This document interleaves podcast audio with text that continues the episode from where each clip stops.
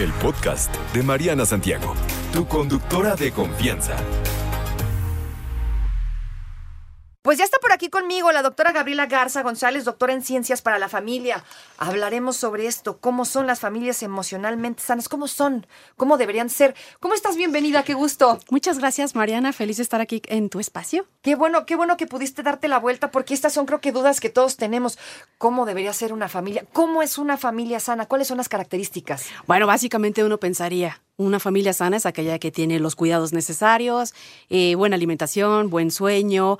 El objetivo de una familia es criar, educar y, y, de ahí, de ese seno, tienen que salir seres humanos, personas que sean felices principalmente, que sean productivos para una sociedad y que contribuyan a algo bonito para este mundo. Esa es la idea, porque esa es como la célula básica social. Okay. Entonces eso sería como que lo que por fuera te podría decir que es una familia, ¿no? Ajá. Alimentemos, cuidemos, eduquemos, pero yo me voy a la parte más profunda, es amemos, amemos. ¿Cuáles son las características de una familia emocional, emocionalmente sana? Aquella familia que es capaz de reconocer sus propias heridas y trascenderlas. ¿Cómo, ¿Cómo es eso? ¿Cómo, ¿Cómo reconoces tus propias heridas? ¿Y cómo trabajas en ellas? Claro, mira, básicamente nos podemos vivir una vida ocupados, pensando en no contactar con nosotros, pensando en a lo mejor llenarme de trabajo o llenarme de proyectos o nunca estar en paz conmigo mismo. Y hablo desde el mundo de los adultos. Vamos a dirigirnos ahorita desde el mundo de los adultos. Ok. Podemos estar completamente ocupados para no escucharnos, no escuchar nuestro interior. Y a lo mejor lo que no queremos oír son esas pequeñas heriditas que tenemos guardadas y que tenemos ahí, que nos están haciendo una como uh, consecuencia de nuestra vida como adultos. ¿Qué tan sanos pueden ser tus hijos si tú no has, digamos, Exacto. trabajado con estas heridas? Le diste al punto, porque mira, inconscientemente nos los llevamos entre las patas, uh -huh. porque empieza a haber una personita en el sistema familiar que se llama paciente identificado, que es el chavo, la chava, el hijo, la hija, al que llevamos a terapia porque está reprobando las calificaciones, porque se está portando mal en la escuela, porque no está comiendo bien, etcétera. Entonces ahí es que hay un síntoma, ¿no? Y entonces la familia empieza a decir, ay, no, es él, es él, es él. Cuando sinceramente, te voy a decir, viene todo desde el origen, desde arriba. O sea, viene desde padre y madre. Claro, claro. O las típicas este, personas que están molestando a mi hijo en la escuela. Uh -huh. Híjole, yo siempre, mira, con mucho respeto lo digo, hay que checar la dinámica familiar, porque eso parte desde las dinámicas familiares. Es que es bien cierto que de ahí viene todo, ¿Sí? ¿no? Porque ¿Sí? esta, es bien fácil echarle la culpa a todo alrededor, que si la música, que si los videojuegos, que Ah, si los sí. amigos, que si las malas compañías, óigame, no, ¿no? Exacto. Vamos a ver qué está pasando ahí, algo no está tan bien, tal vez, no sé. Exacto, sí, así es. O sea, Para eso algo te aquí. Ah, gracias, pues vamos a entrarle. Te digo que este es un trabajo de valientes, porque a mucha gente no le gusta escuchar lo que digo, porque es confrontante. Sí, claro. Es bien fácil señalar y decir, allá afuera, tú, el niño, la niña, la pareja, etcétera. Y aquí el trabajo hacia, hacia donde yo quiero invitar a la gente es hacia ese amor. Por eso te decía, mi amor propio, cómo estoy yo equilibrada, porque en la, en la medida en que yo estoy equilibrado, es, es que es más fácil que todo mi sistema se equilibre. Y a veces cuando alguien en el sistema familiar no está equilibrado, hay otros miembros del sistema que están haciendo un trabajo que no les toca o tratando de equilibrarlo de otra forma. ¿Me explico? Ajá. Entonces creo que esa es responsabilidad de los adultos. Esa es la responsabilidad de, de- de ser padres. Entonces, primero hay que trabajar en uno. Claro. Y hay que trabajar en uno antes de ser padre o sobre la marcha. Funciona. Te diría sobre la marcha, ¿sabes? Porque Claro. si, si, si cuestionamos y planeamos, nunca nos va a salir. O O- sea, creo que la familia es eso. Tiene un poquito de aventura, tiene un poquito de caos. Y quien me diga que no, pues vamos a terapia, porque pues no es cierto. Oh, Y, y todos, todos, es que de pronto me llama la atención, ¿no? Algunas familias que yo digo, hoy, ¿cómo se aventaron a tener hijos cuando ustedes dos están terriblemente mal por muchas cosas? Y esto que dices es una aventura y es muy probable que tú le pases tus achaques emocionales a- a- al, al chamaco y que él tampoco se desarrolle muy bien. Y hay gente que yo digo, híjole, ¿cómo se aventaron a, a hacer, a meterse en eso tan así, ¿no? Tan, tan siquiera pensar en, en- en qué chamba voy a hacer. ¿Todos estamos capacitados para tener familia? Te diría que sí, todos porque te- como esencia, desde la antropología filosófica, la esencia de la persona es estar acompañados y amar. Tenemos- O sea, ¿todos podemos hacer una buena chamba? claro, todos podemos hacer una buena chamba. El chiste, esto es, esto es una elección. Ujú. ¿Cómo lo decides vivir? Porque, o sea, la esencia del ser humano es que nacimos para estar acompañados. Ok. El ser humano no puede estar solo. Y no estoy hablando de- específicamente de un tipo de familia. Estoy hablando de diferentes tipos de familia. Hay quien hace su familia de una forma, quien la hace de otra. Pero siempre es estar acompados, porque eso es Ya parte de sea la con trascendencia del ser humano. Mascota. y Hay quien hablando- elige tener a su, Claro. a su pareja, a su mascota y así es, así es su familia, es válido. El chiste es que como seres humanos no nacimos para estar solos. Estamos diseñados para estar acompañados, pero hay es. que tratar de ser la mejor compañía. Es que mira, el origen de la familia, es más, hasta la misma palabra familia es hambre, fam. Fam, comer así como en francés. Entonces es de ahí donde me alimento. ¿A dónde regreso todas las noches a recibir ese calor? ¿En dónde es donde yo recargo baterías? ¿Cuál es ese espacio? En mi lugar zen. Mi lugar, exacto. Entonces lo ideal es trabajar para que ese sea el hogar.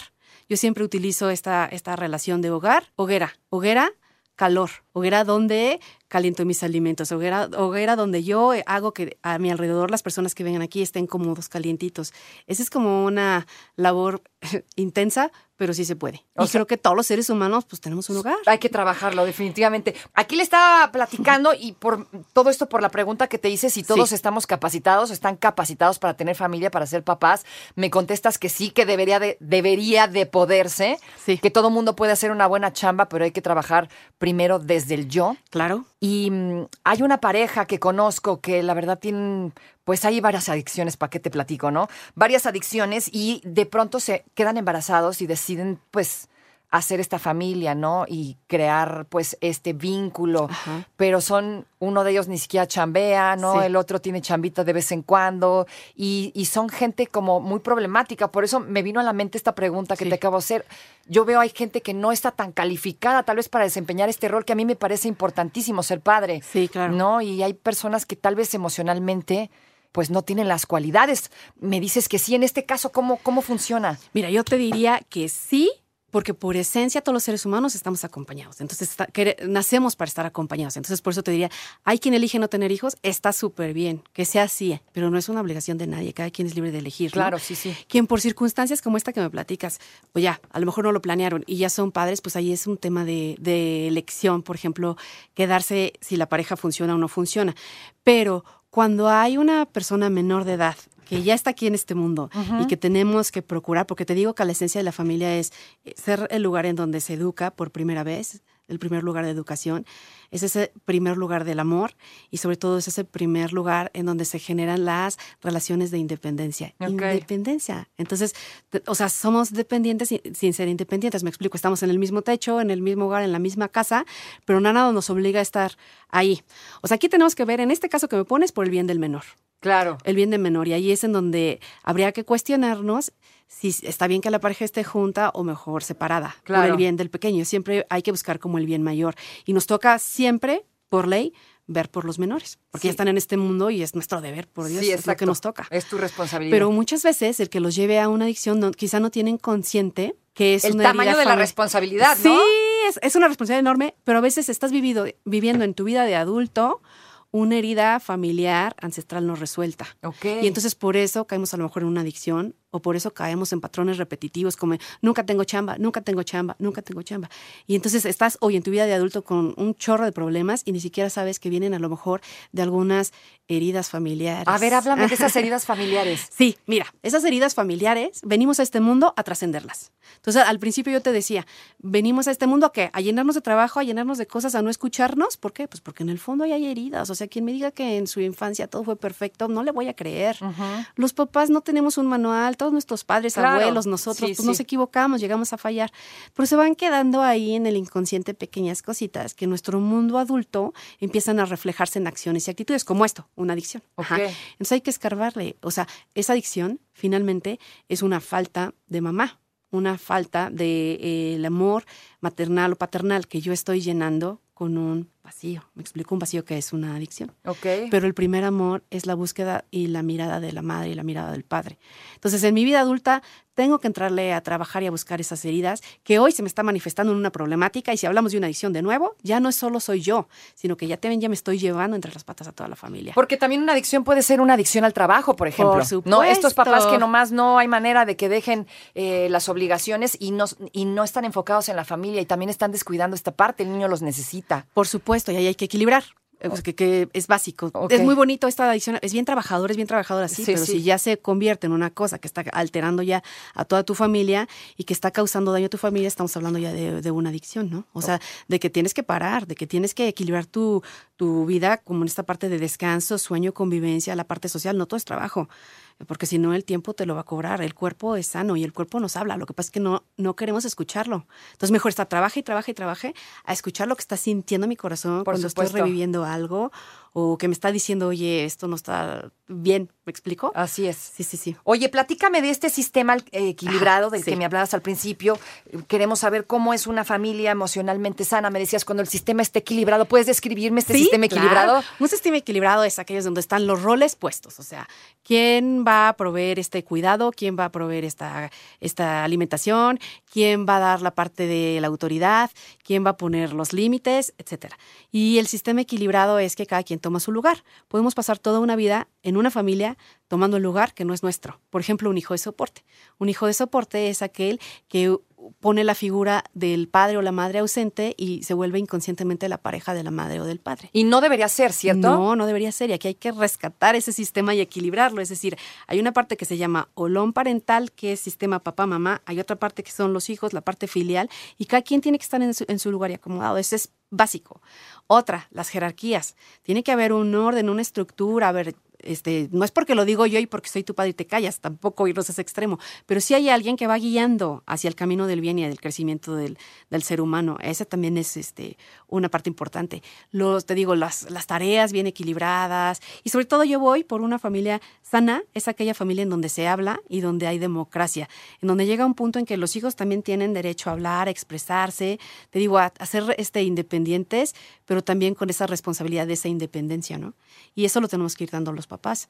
Ahora, básicamente creo que el punto clave para que haya una familia sana tiene que ver con papás sanos, papá o mamá sana. Por ahí se empieza. Por ahí se empieza. Y de ahí nos vamos al siguiente. Y, y, Pareja sana. Y si no, nos vamos al, al siguiente. ¿Me explico? Pero todo empieza por uno. ¿Y qué pasa si ese equilibrio está roto? No, más bien no existe ese equilibrio. ¿Cómo lo empiezo a trabajar? ¿Equilibrio entre pareja o en la familia? En la familia en general. ¿Cómo, cómo se trabaja ese equilibrio Te cuando no existe? No, pues hay que entrarle a la terapia, al trabajo profesional y a ver cómo se tienen que acomodar todos los roles. Tienen- Primero aceptar que algo no anda muy bien, ¿no? Ese Tal vez. es el problema. Sí, es porque que lo es podemos difícil. negar y negar y negar y seguir señalando a los chiquillos a que vayan a terapia, a que coman mejor, a que suban las calificaciones, a que me dejen de estar llamando a la de la escuela por esta situación. O sea, ahí hay algo. Me quedo con esto. Si mi hijo está presentando una conducta que no es la mejor Sí. y están empezando a pasar cosas, ¿debo revisarme a mí como padre primero? Siempre, siempre. O sea, porque es bien fácil ir hacia, hacia las personas para señalar.